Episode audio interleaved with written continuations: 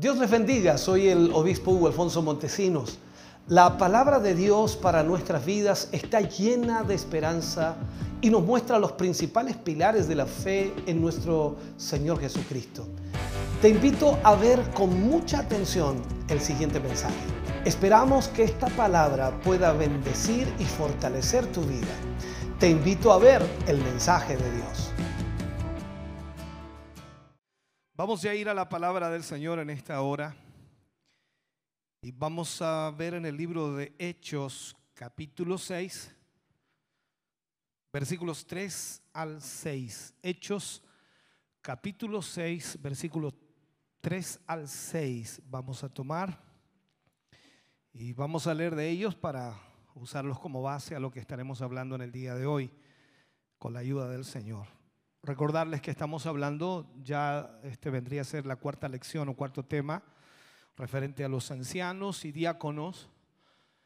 Y de esta forma hemos estado ministrando las diferentes áreas y en lo que nos enfoca la escritura. Más allá de nuestros conceptos, más allá de lo que podamos pensar o imaginar, es importante darle lugar a la palabra de Dios en lo que dice. Hechos capítulo 6, versículo 3 al 6. Leemos la palabra del Señor, lo hacemos en el nombre de nuestro Señor Jesucristo. Dice, buscad pues, hermanos, de entre vosotros a siete varones de buen testimonio, llenos del Espíritu Santo y de sabiduría, a quienes encarguemos de este trabajo. Y nosotros persistiremos en la oración y el ministerio de la palabra. Agradó la propuesta a toda la multitud y eligieron a Esteban, varón lleno de fe y del Espíritu Santo, a Felipe, a Procoro, a Nicanor, a Timón, a Parmenas y a Nicolás prosélito de Antioquía, a los cuales presentaron ante los apóstoles, quienes orando les impusieron las manos. Oremos al Señor en este momento. Ven, Padre, oramos en el nombre de Jesús. Te damos gracias, Señor, porque tenemos ante nosotros tu palabra y es tu palabra, Señor, la que nos guía y nos dirige. Te pedimos, Señor, que nos guíes a través de este tema y que podamos, Señor, de alguna forma abrir nuestra mente y corazón para poder entender lo que tú nos enseñarás hoy. En el nombre de Jesús nos ponemos en tus manos, Señor, y esperamos que esa gracia divina tuya esté sobre nuestras vidas hoy. Gracias, mi Dios, por tu gran amor, por tu gran misericordia, por tu gran bondad. En el nombre de Jesús lo agradecemos. Amén. Y amén, Señor. Fuerte ese aplauso de alabanza al Señor.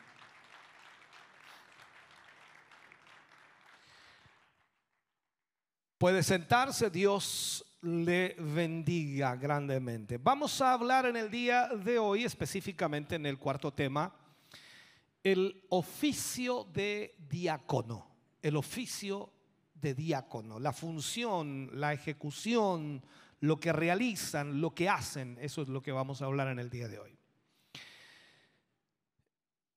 Si miramos bien en la escritura, entonces el primer caso que tenemos de un orden establecido en una iglesia, hablo de una iglesia cristiana, que incluye por supuesto el ordenamiento permanente, a eso me refiero, un ordenamiento permanente, que es una función que va a ejecutarse dentro de la iglesia, no esporádica, sino permanente, fue el ordenamiento de diáconos en la iglesia de Jerusalén y lo que acabamos de leer en Hechos capítulo 6. Y esto entonces lo interpreto como incluyendo la comisión general dada también a Tito, recordemos que Pablo le escribe a Tito y le dice que él tenía la responsabilidad de corregir lo deficiente, por lo cual parece a través de este mensaje que las iglesias primitivas o la iglesia primera que se estableció no tan solo en Jerusalén, sino en muchos otros lugares más, eh, la iglesia primitiva ordenaba tanto a obispos eh, como ancianos y a diáconos cuando por supuesto establecían un orden que había de continuar. Me refiero cuando una iglesia se establecía y comenzaba a crecer, ellos entonces ordenaban a obispos, a ancianos y también a diáconos. Si nosotros miramos en la escritura, en el libro de Filipenses capítulo 1, versículo 1, Pablo habla aquí y dice de esta manera, Pablo y Timoteo, dice, siervos de Jesucristo a todos los santos en Cristo Jesús que están en Filipos con los obispos y diáconos. Estamos hablando ya de una iglesia fuera de Jerusalén que se había establecido y que estaba, por supuesto, en Filipo. Y esto implica entonces que estando fuera de Jerusalén ya era una iglesia establecida en donde habían obispos y habían diáconos. Entonces la necesidad del oficio de diáconos en la iglesia pronto se comienza a evidenciar, se hace evidente cuando aumenta la membresía. Lo vemos en el principio de la iglesia primitiva y tal como sucedió en la iglesia de Jerusalén. En Hechos capítulo 6 versículo 1 dice que en aquellos días, como creciera el número de los discípulos, hubo murmuración. Es extraño que haya murmuración en una iglesia, ¿no? Pero en todas las iglesias había, en la iglesia primitiva también. Así que no debe de extrañarnos que si en alguna oportunidad usted escucha murmuraciones, es porque es muy natural donde hay seres humanos. Ahora, dice, hubo murmuración de los griegos contra los hebreos de que las viudas de aquellos eran desatendidas en la distribución diaria. Debido a esa murmuración que inició de los eh, lenitas, como así también se les llamaba, y que al mismo tiempo, para prevenir todo el desorden que pudiera ocurrir o el descuido de este tipo en el futuro, porque lógicamente si iban a seguir creciendo como iglesia, si no ordenaban aquello, no arreglaban aquello, iba a provocar muchos más problemas. Así que había que ordenarlo. Entonces, ¿qué hicieron los doce discípulos? Convocaron a toda la multitud de discípulos para decirles que era irrazonable, que no era correcto que ellos tuvieran que dejar de realizar la tarea para la cual ellos fueron llamados, que era la tarea más importante de predicar el Evangelio por atender un asunto de ese tipo o de esa naturaleza, que era atender las mesas o la distribución diaria. Era totalmente irracional y también irrazonable, como dije, ¿Por qué? Porque ellos habían sido llamados a predicar el Evangelio. Ahora, en Hechos capítulo 6, versículo 2 al 4, leemos lo siguiente. Dice, entonces los doce convocaron a la multitud de los discípulos y dijeron, no es justo que nosotros dejemos la palabra de Dios para servir a las mesas. Buscad pues hermanos de entre vosotros a siete varones de buen testimonio, llenos del Espíritu Santo y de sabiduría, a quienes encarguemos de este trabajo. Y nosotros persistiremos en la oración y en el ministerio de la palabra. Por tanto, vemos aquí entonces que con el fin de poder dedicarse totalmente a la oración y al ministerio de la palabra, ellos entonces le pidieron a toda la multitud que buscaran siete varones para que se preocuparan de esa otra área. Ellos estaban asegurando entonces de que las necesidades, en este caso de los pobres, fueran satisfechas y que del reparto ordenado de alguna forma se cumpliera, o sea, que pudieran todos tener lo que necesitaban. Y mandaron que escogieran, por supuesto, de entre ellos, de entre el pueblo, a siete varones que pudieran cumplir esta función. Era necesario entonces que estas personas cumplieran tres requisitos, tres requisitos. Los que siguen son los requisitos que están vigentes hasta el día de hoy y la palabra lo menciona. Lo primero que mencionan los discípulos es que ellos tenían que tener, en este caso los que escogiera la multitud, tenían que tener buen testimonio. ¿Qué significa buen testimonio para nosotros? Bueno, veamos lo que la Biblia también nos enseña. Dice, en este sentido es que no haya nada escandaloso que se les pueda reprochar. Nada escandaloso que se nos pueda reprochar. Ejemplo, puedo decir, alguien puede decir, no, es que él no me saludó, pero eso no es escandaloso, a lo mejor no lo vio, no, no sé si me entiende eso. Cuando hablo de algo escandaloso que se pueda reprochar, hablo de un testimonio en donde todo el mundo sabe que está ocurriendo algo malo y que vieron y que hay, por supuesto, también pruebas de aquello. Que no sea notorio, o sea, que sea realmente un testimonio real delante de todos los hermanos para así poder confiarle este trabajo del diaconado. Cuando se tiene un testimonio de que una persona ha aceptado al Señor Jesús como Señor y Salvador de su vida, la vida misma de esa persona lo demuestra no solo con sus cualidades morales o éticas, ¿me entiende? Sino porque sin necesidad de probarlo, se ve que Jesús actúa a través de esa persona. O sea, en la vida diaria de aquella persona constantemente está evidenciando que el Cristo vive en él. Y ello solo se acredita, por supuesto, cuando el Espíritu Santo da testimonio a nuestro espíritu de que aquella persona realmente ama al Señor y sirve al Señor. Lo segundo, el segundo requisito era que fueran llenos del Espíritu Santo. La característica que se busca es la notoria presencia del Espíritu Santo en la vida de aquella persona. ¿Y cómo notamos la presencia del Espíritu Santo en aquella persona? Eh, tiene que contar, por ejemplo, con la manifestación del Espíritu Santo, con los dones del mismo Espíritu y también con el llamado a servir.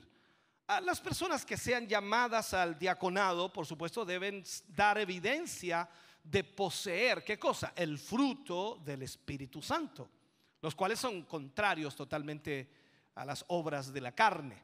Veamos lo que dice Pablo en Gálatas capítulo 5, versículo 16 al 25. Pablo habla mucho acerca de esto aquí y dice, digo pues, andad en el Espíritu y no satisfagáis los deseos de la carne, porque el deseo de la carne es contra el Espíritu y el del Espíritu es contra la carne. Y estos dos se oponen entre sí para que no hagáis lo que quisierais. Pero si sois guiados por el Espíritu, no estáis bajo la ley. Y manifiestas son las obras de la carne, que son adulterio, fornicación, inmundicia, laxivia, idolatría, hechicerías, enemistades, pleitos, celos, iras, contiendas, disensiones, herejías, envidias, homicidios, borracheras, orgías y cosas semejantes a estas, acerca de las cuales os amonesto, como ya os lo he dicho antes, que los que practicas, practican tales cosas, dice Pablo, no heredan o heredarán el reino de los cielos o el reino de Dios. Más el fruto del Espíritu, aquí entra lo importante, es amor, gozo, paz, paciencia, benignidad, bondad, fe, mansedumbre, templanza. Contra tales cosas no hay ley. Yo pensé que alguien tenía alguno de aquí, me iban a decir amén, pero parece que se pasó ya, ¿no? Pero los que son de Cristo, dice, han crucificado la carne con sus pasiones y deseos. O sea, si vivimos por el Espíritu, Pablo dice, andemos también por el Espíritu. Eso es lo que se exige entonces para aquellos que van a ser diáconos. Lo tercero como exigencia es llenos de sabiduría. Llenos de sabiduría. E, es verdad que los diáconos deben ser sabios, pero recordemos que hay dos tipos de sabiduría. Está la sabiduría humana y está la sabiduría divina. Por tanto, los diáconos eh, tendrán ante todo, primero, temor de Dios temor de Dios. Esto es además, además, por supuesto, tener la reverencia, el respeto hacia Dios, la, la conciencia de que el Señor es el creador del universo, que es el único y sabio Dios, el todopoderoso, el Padre eterno, el buen pastor.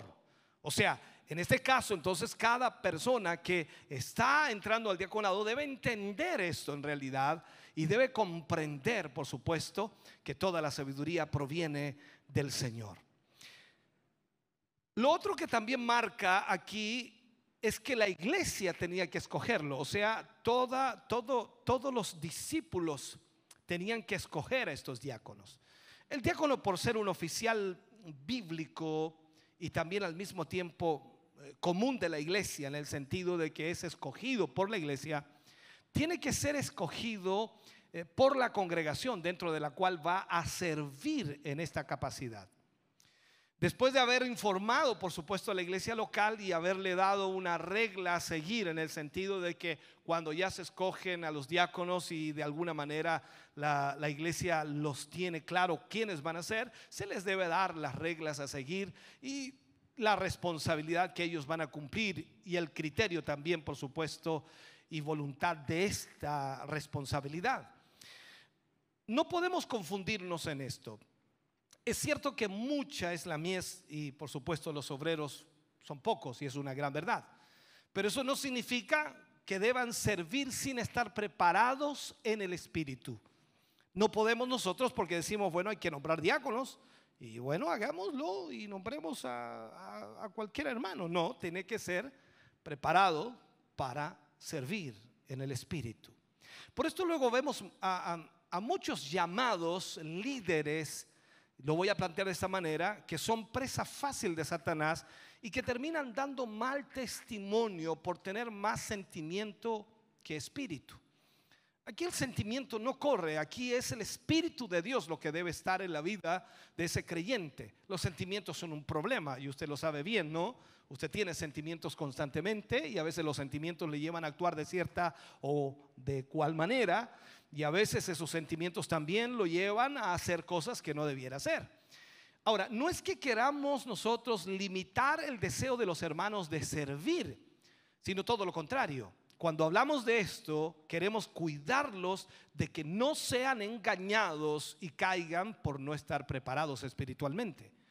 El servir a Dios en la iglesia, el, el poder servir a la misma iglesia es muy complejo, porque nos encontramos con diferentes tipos de pensamientos, ideas, cada persona eh, como dice, tiene un pensamiento, cada persona ve las cosas de acuerdo a su óptica, cada persona decide ciertas cosas también, y eso va provocando sí o sí algunos conflictos y problemas. Entonces debe hacerse de acuerdo al Espíritu de Dios. Todo en la casa de Dios tiene un orden. Y para que las cosas salgan bien debe existir ese orden, así como todo en la vida. Ahora, nosotros no podemos limitar el servicio a Dios, pero sí debemos cuidarlo, porque no podemos, hermano querido, dejar que cualquier persona lo haga, porque si no está preparado por el Espíritu, entonces va a tener conflictos y recordemos que cada uno de nosotros va a tener que dar cuenta un día a Dios de lo que hemos hecho. Esto es importante también. Cuando vemos la iglesia primitiva, dice que fue de acuerdo al crecimiento. Mientras crecía la iglesia, comenzaron las murmuraciones de que las viudas eran desatendidas. O sea, aquí vemos entonces que el número, dependiendo del número del crecimiento de la iglesia, es necesario que exista el diaconado. El número aquí escogido, por ejemplo, para los diáconos fue siete. Siete diáconos. O sea, siete que se necesitaban para ese momento. Ahora, coincidía con la necesidad presente, o sea, los eh, discípulos se dieron cuenta que con siete diáconos era suficiente para cumplir aquella función. Entonces, el número de la congregación que había que ministrar se podía suplir con siete diáconos. Ahora, esto no tiene la intención de ser una regla de que mm, de alguna manera esa cantidad y no una mayor o una menor eh, sería la que había que nombrar. En ninguna ninguna congregación en realidad puede tomarlo de esa manera. Aquí simplemente se está viendo que los discípulos se dieron cuenta que con siete diáconos era suficiente para cumplir aquella función. No es el número el que debemos perseguir, sino la necesidad de la iglesia y si requiere que sea menos o requiere que sea más, o un número igual. No interesa eso en sí. Es algo que debe ser determinado entonces de acuerdo con las circunstancias de cada congregación en particular. La cuestión entonces sería elegir la cantidad eh, de diáconos, en este caso, que mejor responda a, la eh, satisfacción de la congregación o de las necesidades presentes que esa congregación tenga. Y de esa manera entonces puedan atender a todas las necesidades de la iglesia. Veamos por un momento lo que son las cualidades generales. La iglesia, si lo vemos así, cuenta con la regla estipulada por los apóstoles de acuerdo a lo que vemos en la escritura, que se ha de regir en cuanto a las calificaciones de los que escogieran como diáconos. Aquí es donde nosotros comenzamos a detenernos un poco y vemos cuáles son las cualidades generales. Tienen que ser varones de buen testimonio. Eso es lo primero que nos damos cuenta. Varones de buen testimonio. Varones cuya eh, vida eh, limpia y santa es esté atestiguando a favor de ellos y conocida por todos y de esa manera probada en integridad. O sea, debe haber buen, testimonio. Al mismo tiempo, la escritura decía que fueran llenos del Espíritu Santo y de sabiduría. Estos términos generales cubren las características específicas que, por supuesto, enumera Pablo en la regla que dio sobre lo mismo en este asunto cuando le escribe a Timoteo en primera de Timoteo, capítulo 3, versículo 8 al 9, Pablo le escribe y le dice, los diáconos asimismo deben ser honestos, sin doblez, no dados a mucho vino, no codicioso de ganancias deshonestas, que guarden el misterio de la fe con limpia conciencia.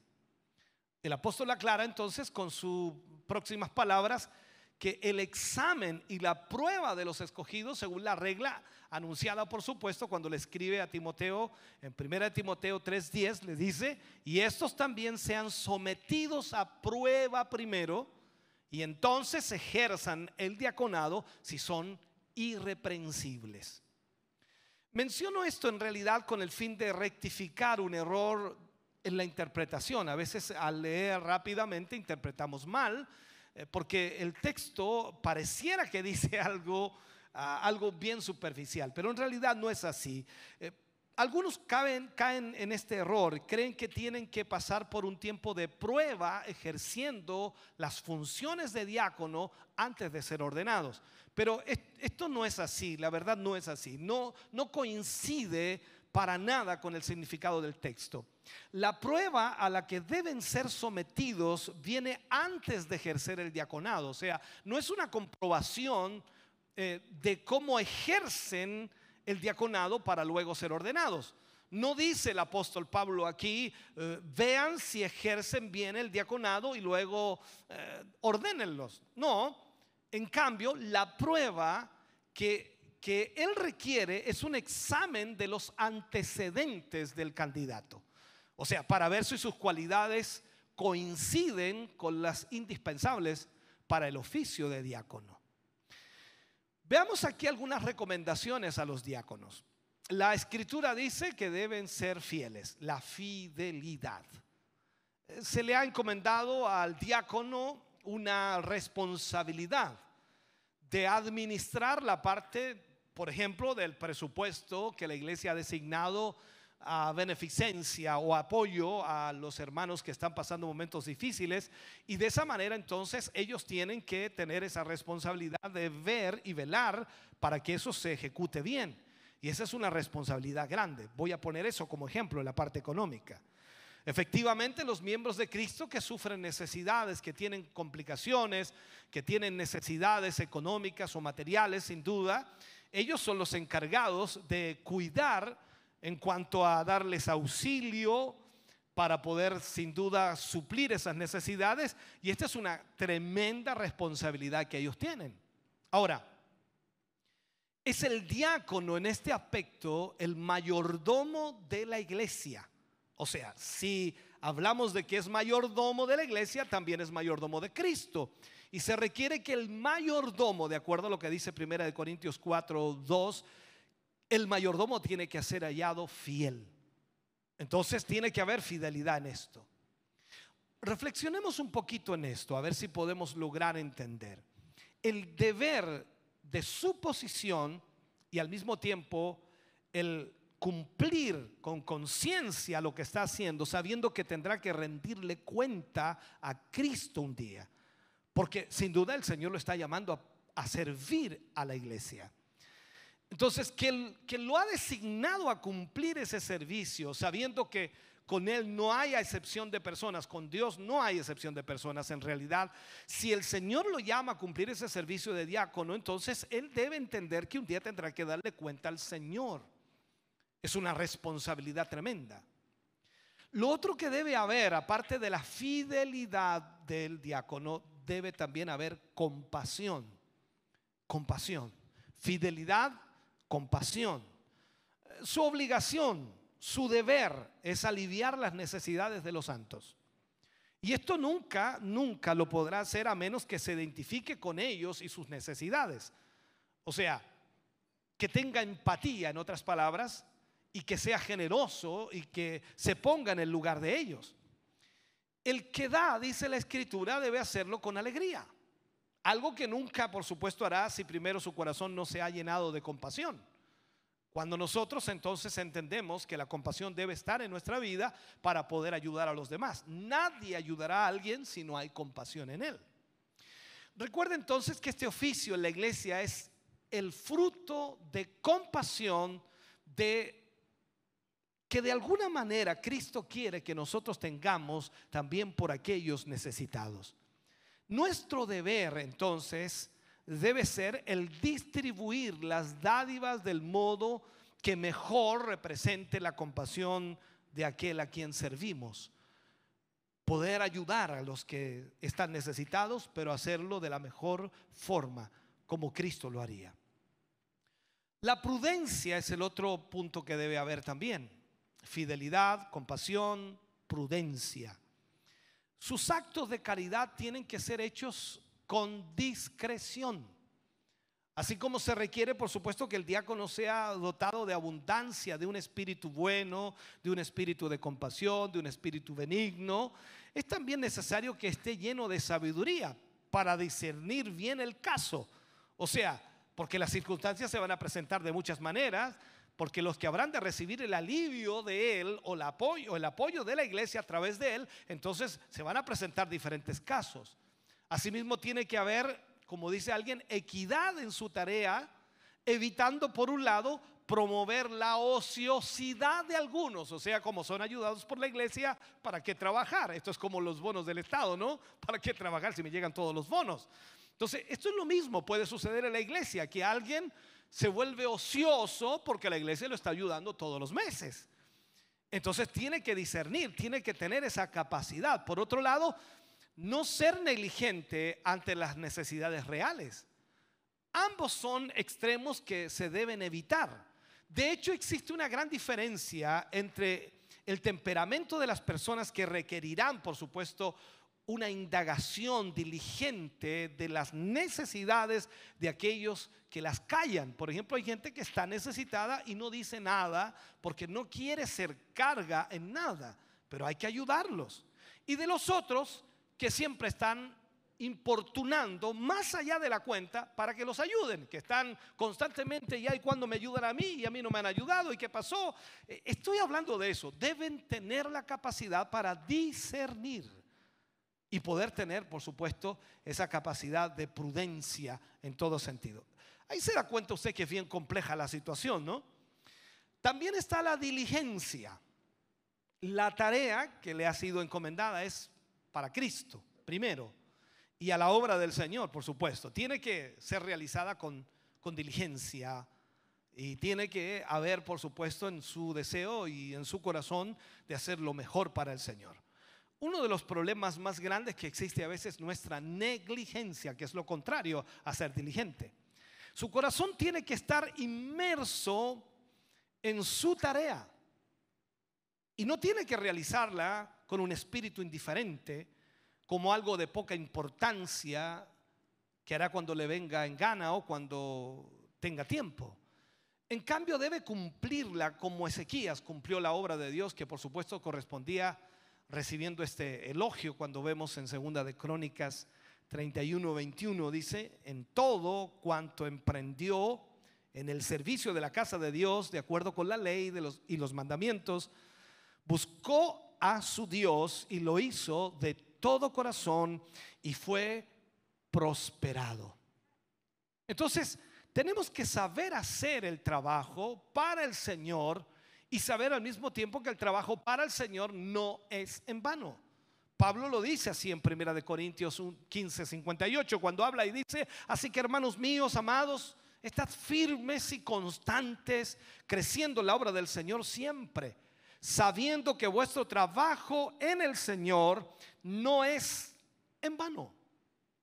Entonces, aquí es donde debemos entender que es sumamente importante tener diáconos en la congregación. Hay muchas congregaciones que a medida que van creciendo no están ejecutando esto y se les va complicando porque es muy difícil. Si bien es cierto, hoy usted tiene un pastor o un obispo, pero si no tuviéramos diáconos, no podríamos cumplir las funciones ni podríamos saber cómo ayudarles, porque la verdad es imposible para una persona poder ya estar a cargo de más de 100 o 200 o 300 o 400 o 500 o 600 personas. Por lo tanto, sería muy difícil cubrir todas las necesidades. Y pasa también que cuando cubrimos una, el de allá grita porque el de allá no recibió nada. Entonces así es donde se necesita el trabajo de los diáconos para que estén viendo toda esa realidad. Ahora, hay también recomendaciones a la congregación que es importante marcarlo. A la congregación se le debe informar de esto, por eso estamos haciendo este tema. Porque una de las cosas que necesitamos es que primero la congregación entienda cuál es la función del diácono y de esa manera pueda entonces también absorber y también respetar ese trabajo. Lo digo de esta manera, o sea, la congregación debe respetar a los diáconos, considerando que es primero provechoso y es honroso su servicio en la iglesia, porque los diáconos están sirviendo a los hermanos, a la iglesia. La escritura dice en 1 de Timoteo 3:13, porque los que ejercen o ejerzan bien el diaconado ganan para sí un grado honroso y mucha confianza en la fe que es en Cristo Jesús. Cuando vemos entonces que la iglesia al aceptar, al reconocer, al mismo tiempo al respetar el diaconado, está recibiendo de parte del diaconado un servicio que puede ser mucho mejor todavía. Hay deberes de los diáconos, claro que sí. La obra de los diáconos comprende un amplio campo de servicios que son servicios prácticos para la iglesia. Eh, uno de ellos puede ser los diáconos que son servidores de Cristo, que han entregado su vida al Señor, llenos del Espíritu Santo, para servir a la iglesia. Lo otro es que los diáconos ayudan a mantener la unidad de la iglesia. Lo tercero los diáconos deben tener claro en su mente y en su corazón las doctrinas céntricas del Evangelio. Los diáconos deben sujetarse a los pastores para que ellos también puedan ser pastoreados. Los diáconos deben buscar a Dios en los momentos de aflicción y no dudar en pedir consejería pastoral. Los diáconos son fieles con sus diezmos y sus ofrendas para el sostenimiento del ministerio. Los diáconos también se colocan la armadura de Dios todos los días, oran y leen la palabra de Dios. Y los diáconos ayudan en los servicios y también en las reuniones. En las reuniones de la iglesia, por ejemplo, los diáconos son generalmente responsables de dar la bienvenida a los miembros que visitan al entrar, por supuesto, a la iglesia, a ayudarlos eh, cuando se, es necesario o a encontrar un asiento. Cual sea la función, están ayudando en la iglesia. Y además deben estar listos para colaborar con el pastor y también con los ancianos, con el fin de que las reuniones llevadas a cabo dentro de la iglesia se desarrollen sin contratiempos. preparar los servicios bautismales. Esa es labor de los diáconos. Los diáconos deben hacer los preparativos necesarios para esta ceremonia con el fin de que no haya confusión ni mucho menos atraso. Ayudan también en el servicio de comunión. Después de la cena del Señor deben ejercer mucho cuidado en, en cuanto al destino dado a cualquier resto de pan o de vino que haya sobrado después de que todos hayan participado de la cena. O sea, hay muchas cosas que deben hacerse. Yo estoy planteando solamente algunas generales. También la Biblia nos enseña, y creo que usted lo ha leído más de alguna vez, acerca de las mujeres diaconisas. Creemos que la Biblia nos habla directamente a eso y hay mujeres que pueden ser reconocidas como diaconisas, tanto y, y, y por supuesto cuando sus ministerios no ejerzan por supuesto autoridad sobre los hombres. Eso debemos marcarlo fuertemente. Las mujeres, por ejemplo, no podrían ser parte del grupo de ancianos, ya que los ancianos son personas que ejercen autoridad sobre toda la congregación, pero sí pueden ser diaconisas porque estarán a cargo de ciertas áreas o de ciertas funciones, que es muy diferente al servicio de la obra de Dios. Las diaconisas también tienen sus requerimientos, eh, con lo que entendemos desde la palabra de Pablo, que las mujeres tenían que, por supuesto, dar testimonio y tenían un gran peso específico en cuanto a las labores del servicio en la iglesia. Básicamente, si leemos con atención, encontramos que el apóstol solicita a las diaconisas las mismas cosas que a los varones. Honestidad, honradez, un discurso exento de hipocresía o de difamación, sobriedad, fidelidad para con Dios y por supuesto para con la iglesia. En cuanto a la gestión también de los fondos de ayuda a los pobres de la congregación. O sea, es muy similar lo que ellos deben hacer. En primera de Timoteo capítulo 3 versículo 11 dice, las mujeres asimismo sean honestas no calumniadoras, sino sobrias, fieles en todo. No he escuchado ningún amén hoy día, pero me imagino que usted está diciendo amén en su corazón. Ahora, una administración óptima y también excelente del eh, entorno familiar siempre será el espejo en el que se mira, por supuesto, el resto o que mira el resto de la iglesia. Cuando hablamos del diaconado o de las diaconisas, hablamos, por supuesto, primero y miramos su familia. Si todo está bien allí, entonces de hecho va a poder hacerlo dentro de la iglesia. Confiar la tarea del diaconado en el desempeño de cualquier trabajo dentro de la iglesia. Esto es sumamente importante. Quizás para ir concluyendo la temática de hoy, que es simplemente información, que creo que es importante que usted la conozca, los diáconos y diaconisas son hermanos y hermanas imprescindibles para el avance social, humanitario, administrativo y de sostenibilidad de la iglesia de Cristo. La iglesia no puede avanzar, no puede crecer, no puede extenderse, no puede expandirse si no tiene una organización en ella. Es imposible, yo sé, a veces me ha pasado, yo muchas veces hay hermanos que siempre están pidiendo hablar conmigo y claro, yo puedo atenderlos, pero no a todos y es imposible poder atenderlos a todos.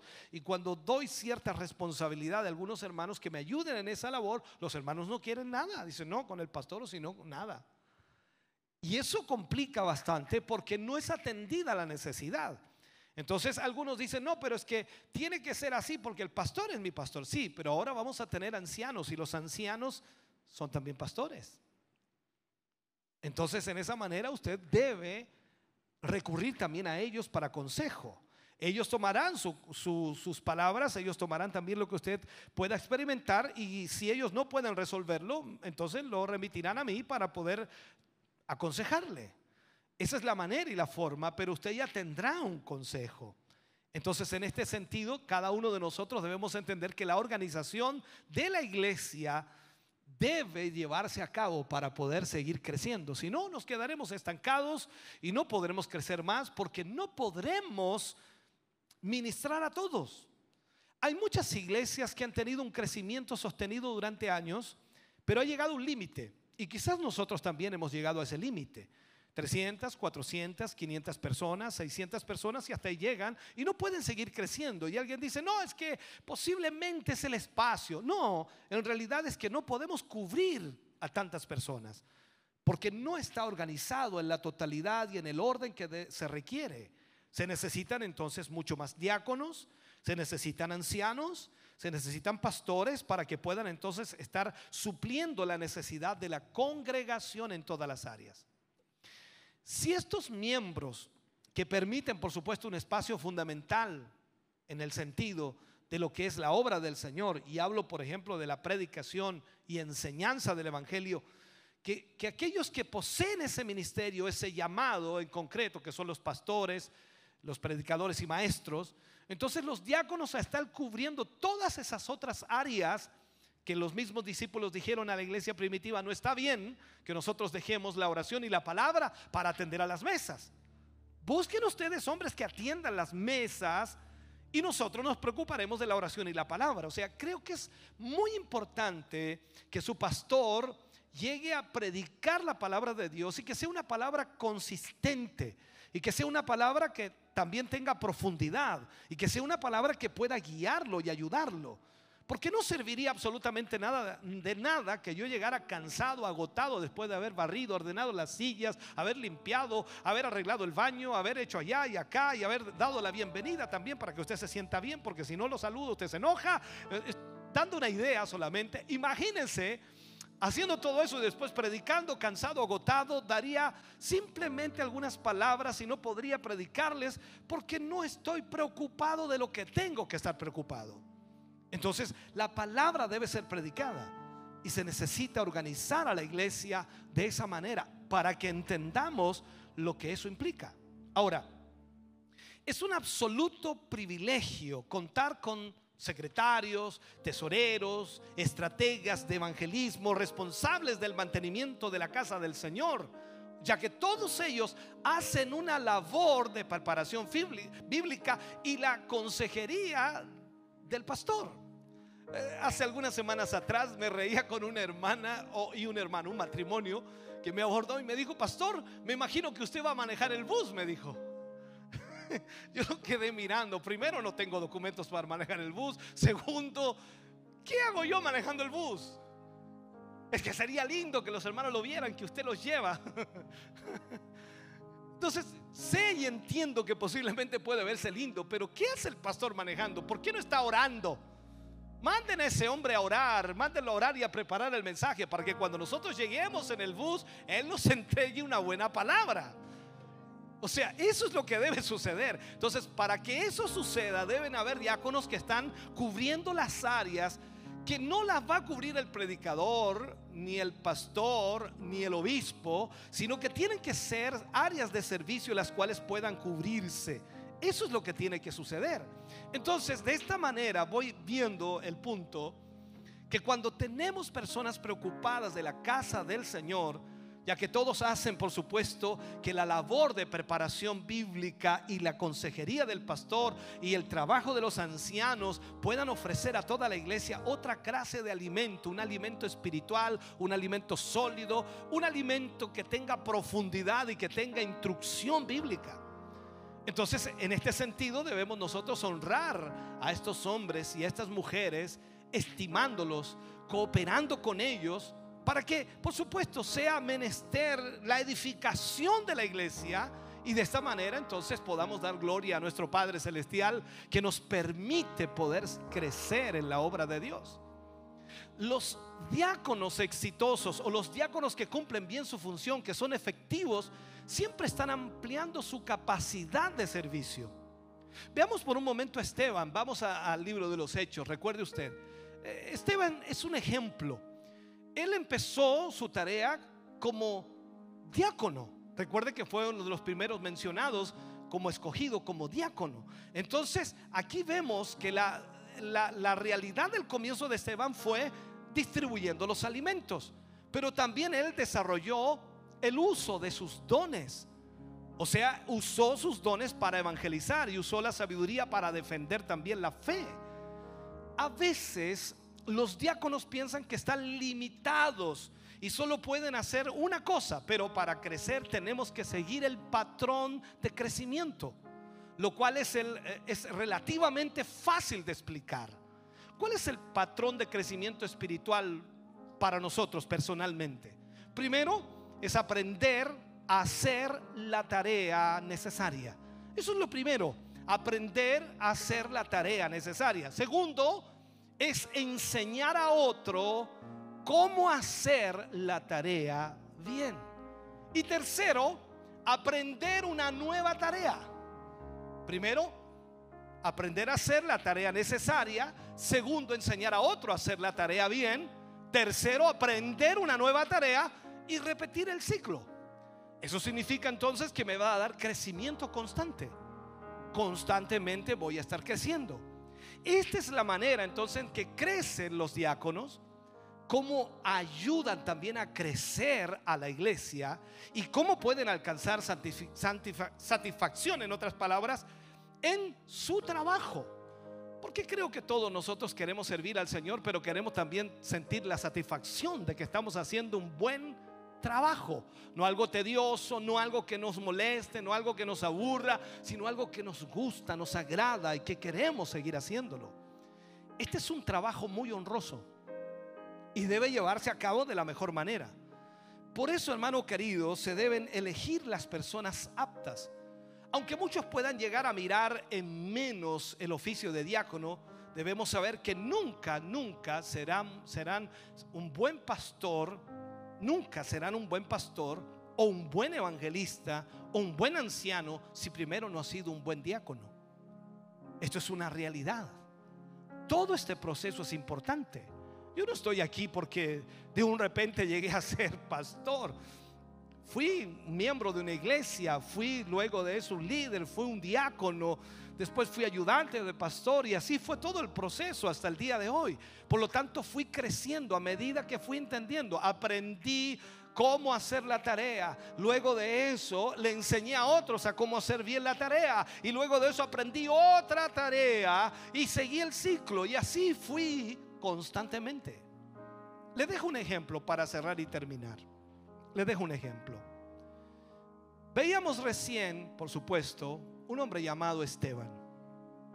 Fue uno de los primeros en ser elegidos por la iglesia y asignado por los apóstoles para servir a la iglesia de una manera especial. Muchos lo consideran como el ejemplo de servicio como diácono. Y esto increíblemente lo vemos aquí en esto. Es asombroso, hermano querido, asombroso que no fuera un apóstol que no fuera un predicador, que no fuera un anciano quien fue el primer mártir para Cristo, sino que fue un diácono. Él fue el primer mártir de Cristo. Fue un diácono.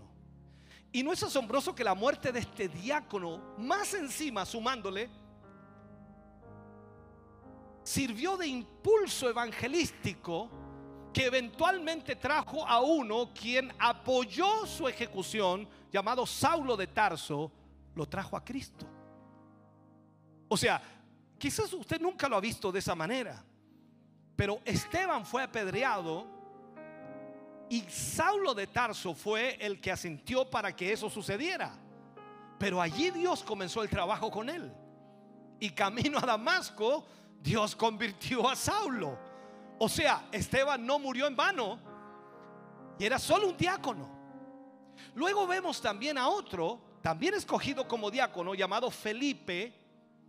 Como comienza, por supuesto, esta carrera de Felipe, lo vemos en la escritura, sirviendo la comida, asegurándose de que hubiera buena distribución para las viudas.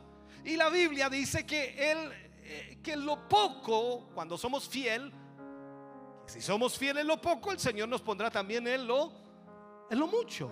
Ahora, el entrenamiento verdadero de Felipe comenzó limpiando las mesas. Pero mira lo que Dios luego hace con este diácono. Se transforma en evangelista.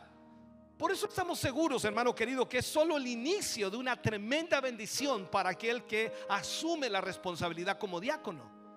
Mi hermano, mi hermana, Aquí es llenarse de fe y llenarse de visión para entender que Dios desea que la iglesia crezca, no que se estanque.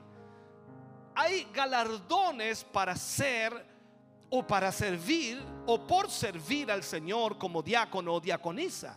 Hay premiación, como dice alguien. Ahora, si Dios le llama a servir como diácono de esta obra, usted tiene que saber que nuestro deseo es capacitarle para que siga adelante en la búsqueda de ser altamente efectivo en su tarea. Y esto se logra, por supuesto, al cultivar los hábitos mencionados en esta enseñanza. Al concluir este tema, yo solamente quiero resaltar la recompensa prometida al siervo fiel. En Mateo 25, versículo 21 dice, y su Señor le dijo, bien, buen siervo y fiel. Sobre poco has sido fiel, sobre mucho te pondré. Entra en el gozo de tu Señor. Recuerde que el diaconado es la continuación del ministerio de servicio que el Señor Jesucristo vino a realizar aquí. Por esta razón, esperamos que los que sean llamados a esta labor puedan ejercer su tarea con, con amor, con dedicación, con disposición. Nunca olvide que no existe nada más noble, ni nada más maravilloso, ni exaltado en la palabra de Dios que una vida de servicio a favor de la obra de Dios. Es un tremendo privilegio al que el Señor nos llama. Es un tremendo privilegio, es una honra maravillosa. Por eso podríamos terminar con esa frase que dice Isaías y escribe Isaías y que Dios la menciona. Cuando él pregunta, ¿a quién enviaré? Él dijo, heme aquí. La pregunta sería, ¿quién responderá como Isaías? Cuando Dios lo llame y cuando Dios quiera que usted sea, ¿responderá usted diciendo, heme aquí? Sin duda, para que la iglesia crezca, la única manera es haciéndolo de esa manera, permitiendo que Dios nos use para servir a los demás y al mismo tiempo poder entregar nuestro mejor servicio al Señor. El diaconado es importante para el crecimiento de la iglesia. Y sin duda yo espero que usted haya aprendido en este día lo que hemos enseñado. Póngase de pie y oremos al Señor. Padre, en el nombre de Jesús le damos gracias por su gran amor y misericordia. Gracias por permitirnos, Señor, hoy, en este momento, el poder, Señor, tener tu palabra en nuestra vida y corazón. Gracias por hablarnos, ministrarnos. Gracias, Dios mío, porque tu amor y misericordia ha sido favorable a nuestras vidas. Yo te ruego, Señor, que bendigas a tus hijos y a tus hijas en una forma especial. Bendecimos a tu pueblo que ha oído esta palabra, Señor. Sé que es información, instrucción, guía, Señor. Y muchas veces cuando venimos a la iglesia pensamos que no era necesario para nosotros, pero si no entendemos el crecimiento de la iglesia, ¿cómo podremos, Señor, estar conscientes de lo que debemos hacer como creyentes?